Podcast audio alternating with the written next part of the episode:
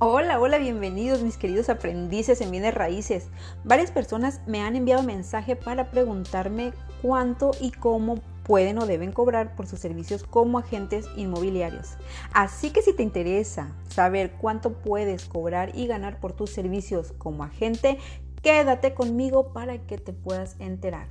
Te recuerdo mi nombre, soy Elba Nicole y estoy aquí para apoyarte en tu proceso de aprendizaje como agente inmobiliario.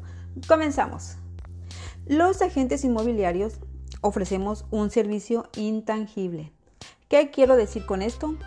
Que es un trabajo que no se ve, que es invisible y es por eso que la mayoría de la gente y por supuesto también los clientes tienen la creencia de que no hacemos nada y lo menciono de manera entre comillas porque es real. La mayoría de los clientes piensan que no hacemos nada, que lo único que hacemos es conectar un cliente con otro cliente y que todo el trabajo que se realiza antes, durante y después del proceso de comercialización es insignificante, o sea, que es cualquier cosa.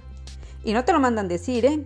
Ellos mismos te lo dicen de frente, con frases hechas como, pero si no haces nada, no vas a hacer nada, pero solamente vas a conseguir un cliente comprador o un cliente vendedor, cualquiera que sea el caso. Y se atreven a decir que cualquiera o quien sea lo puede hacer. Ellos creen que es algo sin ninguna complejidad, sin embargo están más que equivocados. Y quien sea que piense de esa manera, lo reto a realizar un trámite de comercialización inmobiliaria para que vean que no es cualquier cosa y todo el proceso lleva su tiempo, dinero, esfuerzo, conocimiento y como siempre te lo voy a mencionar, mucha pasión. Pero ¿Cómo y cuánto gana un agente inmobiliario? Quiero informarte que la mayoría de los agentes inmobiliarios no tenemos sueldo. Ganamos en base a resultados dependiendo de nuestras ventas o rentas y o servicios de gestión inmobiliaria, es decir, cobramos por medio de pago de honorarios. Y este pago va a, hacer o va a depender de la operación que se haya realizado. El pago puede ser de manera fija por medio de porcentaje o por medio del valor de la operación. En la primera modalidad, cuando es de manera fija, es cuando tienes un esquema de cobro. Por ejemplo, es muy común cuando vendes casas económicas menores a un precio determinado, supongamos propiedades hasta 500 mil pesos mexicanos. En este caso los honorarios pueden ser de X cantidad y hasta un millón de pesos pueden ser este, también hasta X cantidad. No quiero mencionar cantidades específicas porque em, eso dependerá de cada asesor, de, obviamente de sus intereses y de sus necesidades. En la segunda modalidad, eh, si la operación es por medio de porcentaje, comúnmente se cobra en México el 6%.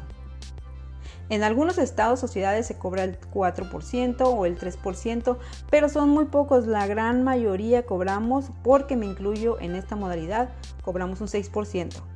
Y hay colegas que cobran hasta un 8%, un 10%. Sin embargo, esto último es opcional. Para mí es mejor estar dentro del rango que predomina en el mercado y ese es el 6%. Cuando estás iniciando en esta profesión, también em, estás aprendiendo durante el proceso y si te sientes bien con un porcentaje, cobrando un porcentaje menor, te sugiero un 4% si vas a realizar el trámite tú solo y obviamente sin apoyo de un colega. Pero si ya vas a hacer sinergia con alguien, pues entonces ya cobra un 5%, por lo menos ya cobrar un 4%, de verdad va, a reducir muchísimo tu, utilidad. No te recomiendo menos de ese porcentaje porque es un trámite que va a llevar por lo menos un mes y medio o dos meses. Y supongamos que vendiste una casa en un millón de pesos. El porcentaje de tu comisión va a ser de 40 mil pesos si cobras el 4%. Entre dos meses que llevó el proceso, considerando que haya llevado dos meses, se convierten en 20 mil pesos mensual. Parece una buena cantidad, pero a la hora de hacer ajustes, Em, entre todo lo que invertiste durante el proceso, eh, me refiero a tiempo, dinero, esfuerzo, vas a ver que la utilidad se ve muy, muy reducida. En este, eh, en este contexto quiero decirte que tienes que incluir tus costos por, por traslado, si, manejas tu propio auto, eh, también tu teléfono celular, tu internet, tu oficina, el cafecito que te vas a tomar. O sea, son muchísimas cosas que debes de considerar al momento de eh, hacer los ajustes y, poder definir cuánto fue la cantidad exacta que, que obtuviste de utilidad. Nos vamos a la tercera modalidad y esta es cuando se cobra por medio del valor de la operación.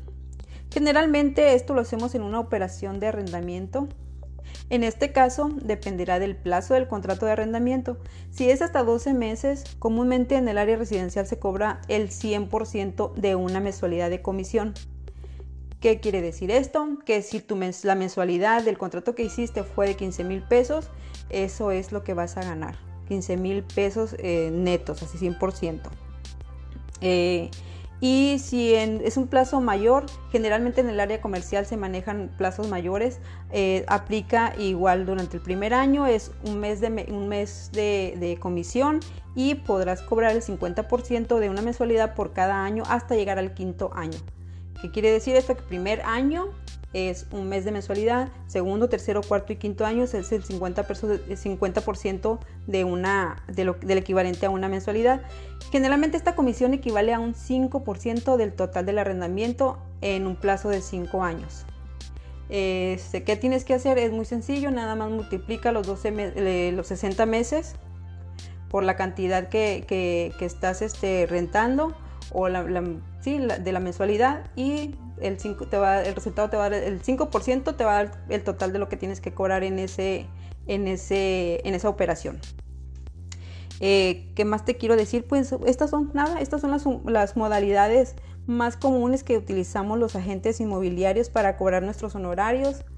Por favor, por favor, te pido que defiendas tu comisión. Recuerda que entre la promoción del inmueble, poder llegar al cliente adecuado, tanto en venta como en renta, perfilarlo, revisar que todo sea legal, que no haya actos ilícitos, que todos los trámites se realicen en tiempo y forma, estar al pendiente o al tanto de todas las gestiones y además coordinar a las partes involucradas no es cualquier cosa. No digo que sea imposible, pero sí te puedo decir que no todos tienen las habilidades y cualidades para hacerlo. No tengas miedo al ofrecer tus servicios y cobrar tus honorarios. No malbarates tu tiempo y tu esfuerzo. Si una persona te dice que cobras demasiado, contéstale con educación y explícale que realizar las gestiones y conseguir al cliente ideal lleva su tiempo y también lleva su esfuerzo. No te conviertas en el pariente o amigo que cobra menos y que no hace nada. Mejor Conviértete en el pariente o amigo que va a cobrar bien, pero que va a dar los resultados de manera eficaz. Es mejor que te recomienden por ser bueno y no por barato. Y bien, mis queridos aprendices, Espero haber respondido las dudas que me hicieron llegar por medio del correo electrónico. Gracias por escuchar el audio hasta el final. Quiérete y date el valor que te mereces. Cotízate bien. Si te gustó esta información, compártela con tus amigos emprendedores. Te mando un fuerte, fuerte abrazo. Que tengas un bonito día. Que estés muy bien. Bye.